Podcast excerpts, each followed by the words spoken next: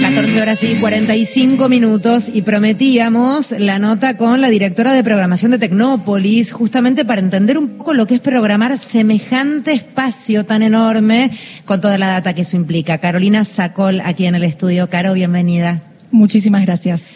Qué lío, ¿no?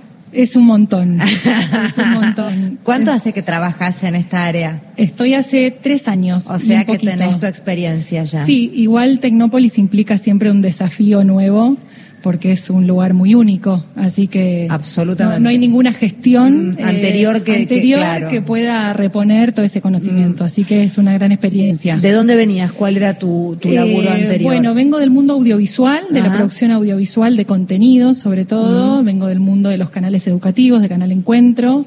Eh, aquí varios compañeras y compañeras venimos de, esa historia, de proyectos que, que, bueno, han sido y son muy revolucionarios. Eh, así que bueno, con todo ese recorrido eh, nos sumamos a este nuevo proyecto enorme, eh, más que nos permite estar más en contacto con la gente, ¿no? La repercusión que tenían los proyectos audiovisuales siempre tenía como una demora y un feedback diferente a lo que implica a caminar y verle la territorio. cara a la gente. Exactamente. A ver, no te voy a hablar de la hora, te voy a hablar de la previa. Te llaman, te dicen, te necesitamos para que hagas la dirección de programación en Tecnópolis.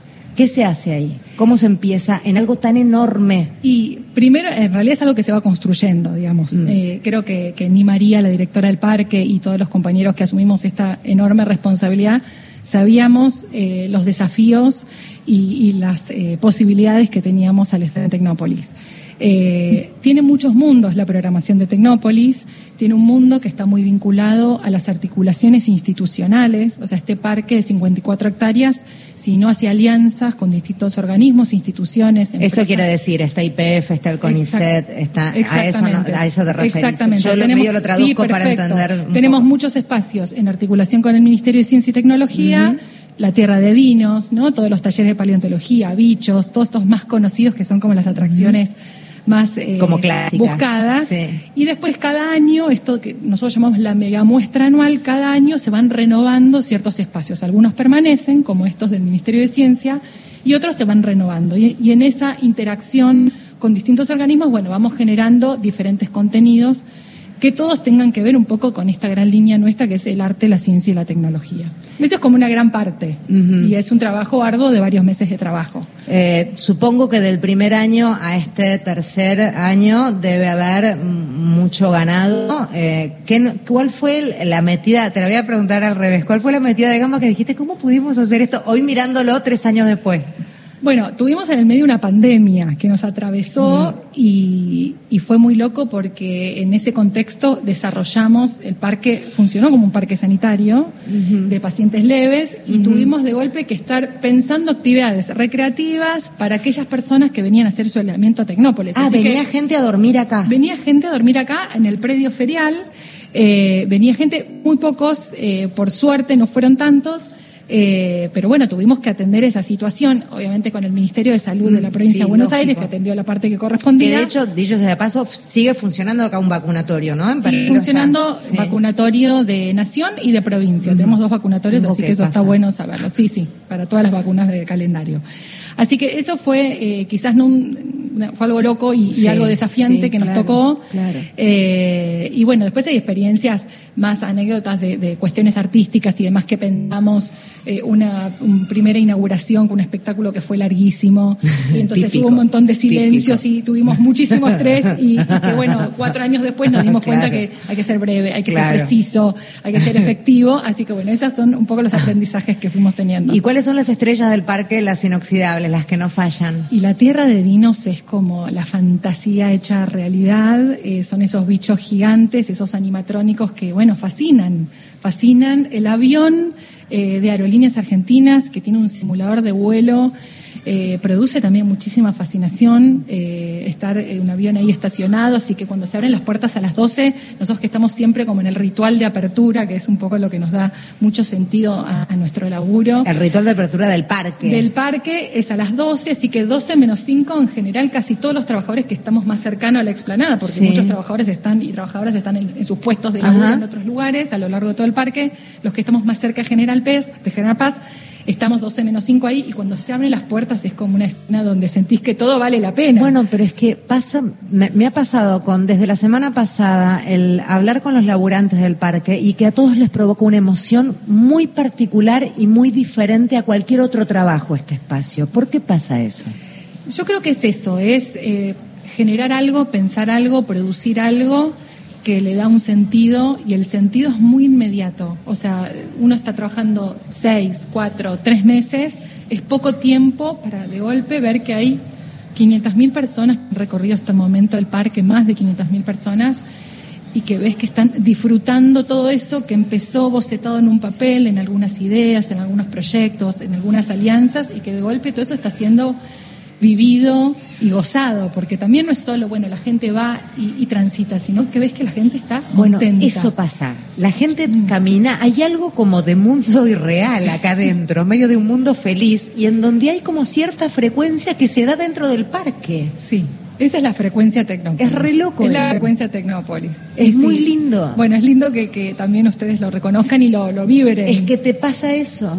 Eh, no, no, lo podés eh, contar a menos que lo transites y lo vives y a los laburantes no hay persona que yo no haya tenido sentada en el estudio que no termine en algún momento con los ojos húmedos de emoción. Sí, sí. Y eso tiene que ver también con una idea colectiva, con una vivencia muy desde el alma de lo que uno hace y no pasa en cualquier trabajo eso tampoco. En la gran mayoría de los trabajos la gente sale puteando no viendo la hora de que termine.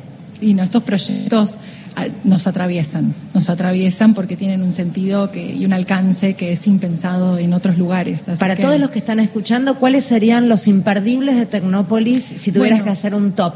Los para orientarnos, que es tan grande y de Tecnópolis, como decíamos, son la tierra de dinos, bichos también es un lugar fascinante. ¿Por qué? y porque tiene toda esa posibilidad que a los chicos les encanta ir y ver los bichos de verdad, ¿no? ¿Qué, bichos? Todo tipo de bichos. Ahí nos falta que tenemos que traer al especialista, porque ahora me vas a hacer quedar mal que no Pero insectos, estás hablando de insectos. El mundo de los insectos. Ok, ok. El mundo de los insectos. Después tenemos que hacer el especial con, con el especialista en el mundo de los insectos. Después también tenemos un espacio muy maravilloso para infancias, que se llama Rorró, que es para primeras infancias, que es justamente algo muy distinto a lo que vemos, sin, digamos, eh, subestimar la función de los peloteros y estos espacios de, espacios blandos, digamos, de plazas blandas, pero bueno, es un espacio que está pensado, está concebido con, con una belleza y con una dedicación para que los más chiquitos también tengan un lugar para desplegar un poco su, su motricidad, sus experiencias. La Casa del Coloso, que está acá cerquito, es un lugar donde experimentar eh, situaciones de arte, de arte gigante, situaciones lumínicas, hay estaciones de stop motion. Eh, tenemos también el, simulador aeroespacial, que también es maravilloso, que vemos muchas filas hacia adelante, el avión de aerolíneas. Eh, bueno, el Laboratorio de Artes Electrónicas, que es un escenario maravilloso donde hay talleres de robótica, de programación, de impresión 3D y también hay una instalación de artistas digitales, ¿no? Que es algo que decís, bueno, como el artista digital, no hay un cuadro, no, no es, no es algo fijo, es dinámico y son obras audiovisuales que tienen justamente imagen y sonido. Bueno, ahí tenés un punteo hecho nada menos que por la directora de programación de Tecnópolis. Caro, ¿hasta cuándo está abierto al público? Estamos hasta fines de julio, de miércoles a domingo. Ahora durante julio cerramos al domingo y después abrimos de jueves a domingo durante el mes de agosto. Ah, bien, buenas noticias. Exactamente, tenemos un mes más entero de funcionamiento del porque hay hambre, viste que evidentemente hay una necesidad de este espacio muy potente porque es impresionante lo que pasa. Es que lo que pasa es la posibilidad de tener espectáculos de mucha calidad y de muchísima diversidad.